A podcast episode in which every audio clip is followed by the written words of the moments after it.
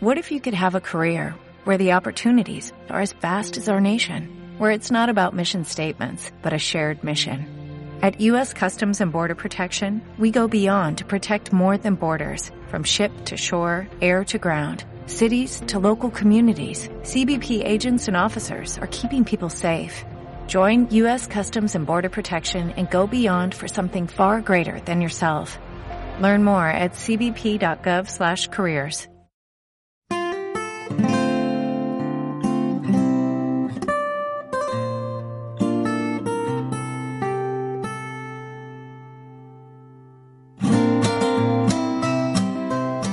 buenas a todos y bienvenidos a la Enfermería El Sacarino, un podcast de la red de aprendidediabetes.es. ¿Qué tal andamos? Aquí Adrián en mi Enfermería Online y hoy con el tercer podcast, muy muy de enfermería, muy muy de mi gremio. Hoy hablamos de pie diabético, hablamos de úlceras arteriales, hablamos de curas, hablamos de, de cierre de úlceras y hablamos de un tema importante que es la independencia. La independencia es fundamental y muchas veces la independencia va relacionada con el conocimiento. Y hoy os traigo eso, conocimiento en base a mis propias experiencias. Porque, como he titulado este podcast, no hace falta que seas una titulada o diplomada para tratar un pie diabético.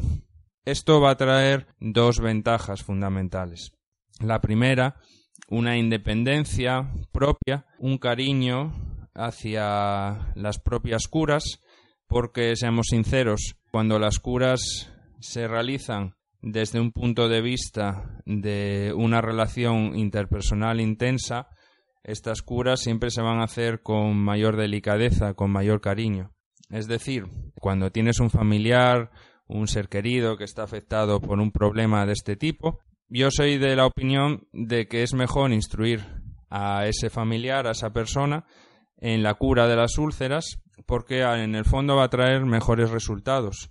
Y por otro lado, eh, va a haber una mayor independencia y, por tanto, una disminución de la carga asistencial a nivel de los centros de salud, que yo creo que es fundamental, sobre todo en los tiempos que corren. Pero vamos a ir por partes. Y vamos a ver en primer lugar, de forma muy sencilla, qué es un pie diabético. Un pie diabético engloba tres elementos, de los cuales los dos primeros son fundamentales. Neuropatía, isquemia e infección. La neuropatía es una complicación a nivel de los nervios periféricos que lo que genera eh, a grandes rasgos es una pérdida de sensibilidad en el pie, favoreciendo deformidades, favoreciendo presión anormal, favoreciendo que la persona pueda desarrollar heridas y no se dé cuenta de ellas porque no las siente y eh, en última instancia la aparición de úlceras.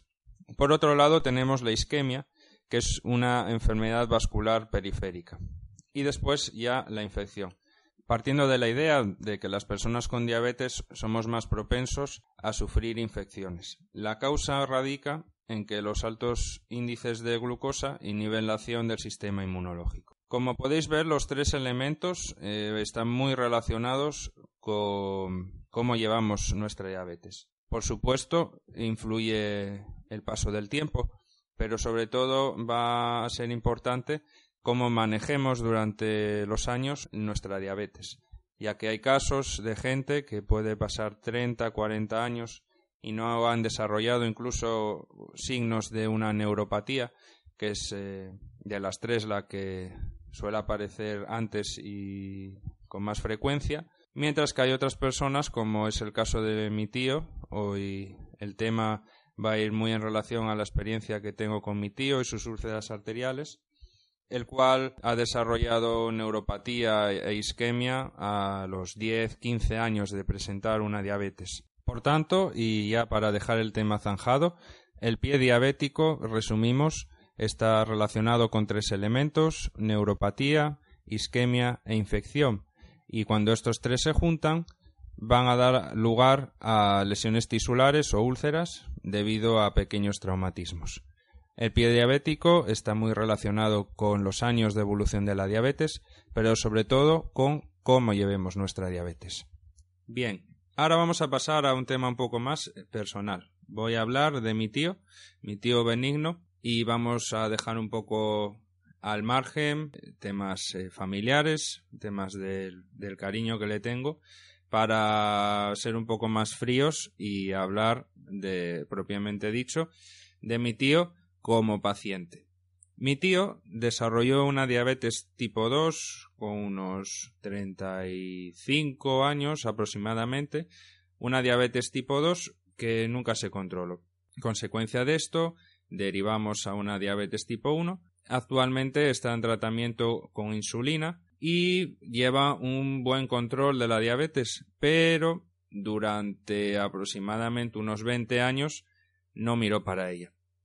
Mi tío aparte presenta obesidad, presenta hipertensión y osteoporosis y otra serie de complicaciones que no ayudan para nada a, que no se desarrolle el pie diabético. Mi tío lleva con pie diabético aproximadamente, pues os puedo decir que era yo bastante crío cuando empezó con estas historias. Podemos hablar que a los, si actualmente lleva casi 30 años con diabetes. A los 10, 15 años empezó ya con historias de este tipo. Pero os vuelvo a repetir que nunca ha mirado para la diabetes. Algo que siempre me ha dado mucha rabia porque mi tío no fuma, mi tío no bebe, mi tío come muy sano y claro, simplemente por pasar del tema, eh, actualmente está como está.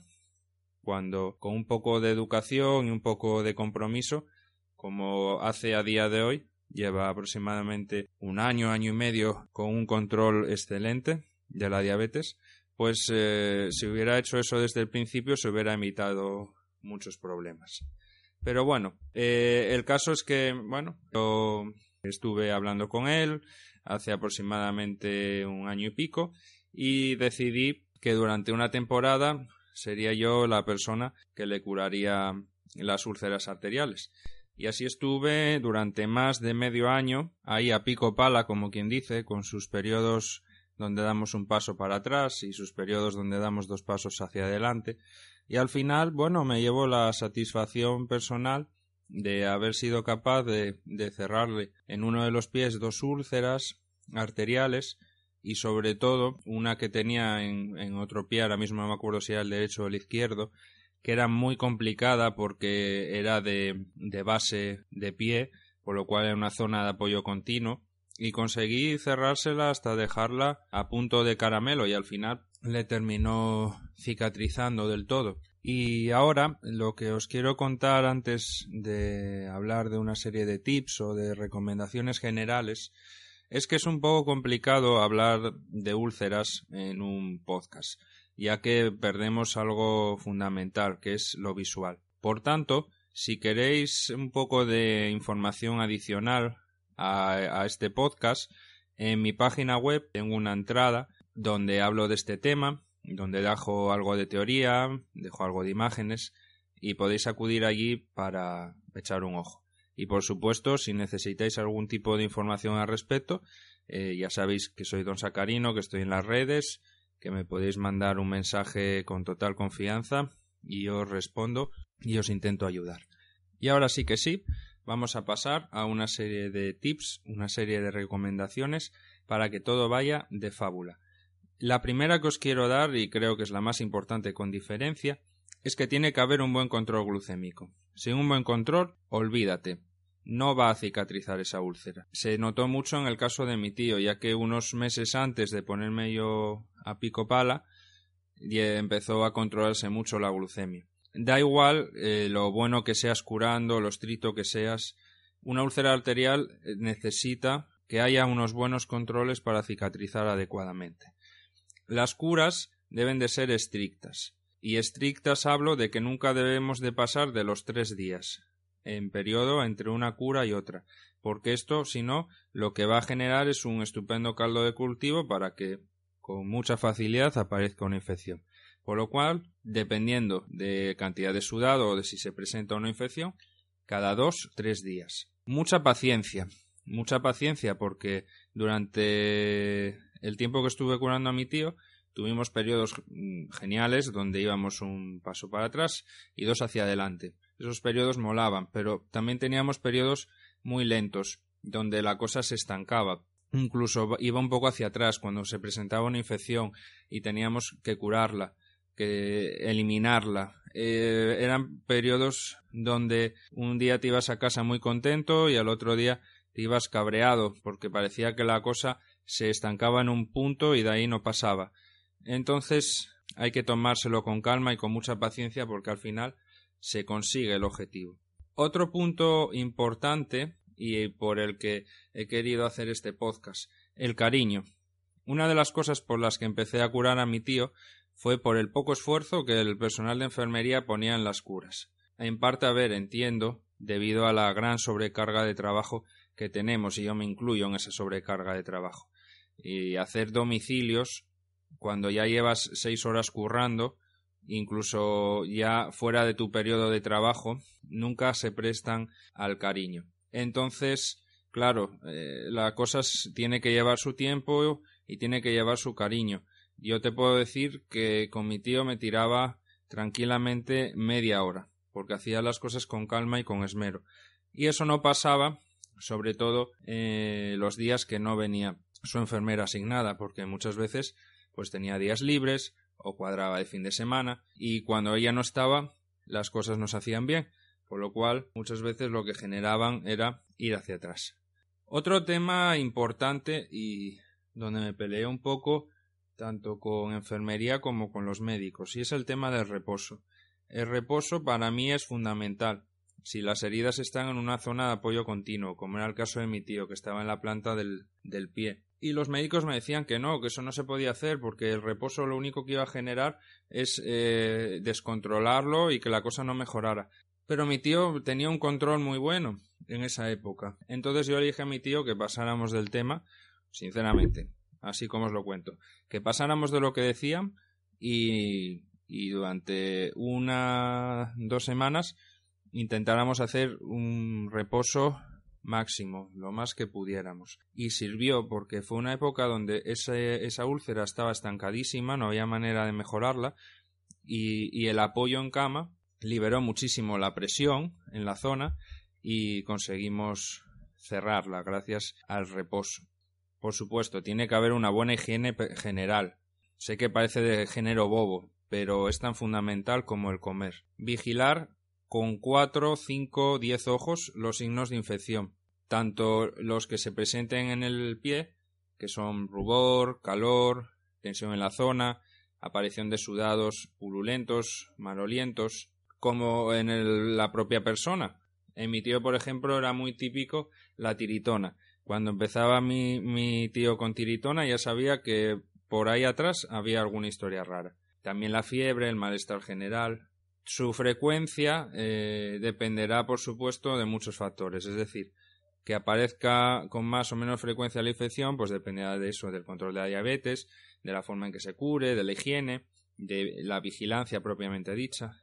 Otra cuestión del género bobo, pero hay veces que no se hace. Uso de guantes y cambiarlos entre fase y fase del proceso de cura, que eso ya es la parte final del podcast. Obviamente no es necesario que sean estériles y no hace falta que los compres tú. Los pides en el centro de salud y a ello. A pesar de que estoy hablando de independencia con el centro de salud, va a haber eh, dos situaciones donde es muy importante que los tengas muy cerca de ti. Al margen de que, por supuesto, siempre tiene que haber revisiones o ciertas curas esporádicas que las hagas con la enfermedad de tu centro, para que vaya valorando ella y la médica cómo evolucionan esas heridas, esas úlceras. En primer lugar, hay situaciones especiales donde ya nos metemos en un campo peligroso, un campo que ya es del propio gremio, de enfermería. Hablo de desbridamientos. Un desbridamiento es cuando eliminamos tejido necrótico, tejido muerto, que impide a la herida eh, mejorar.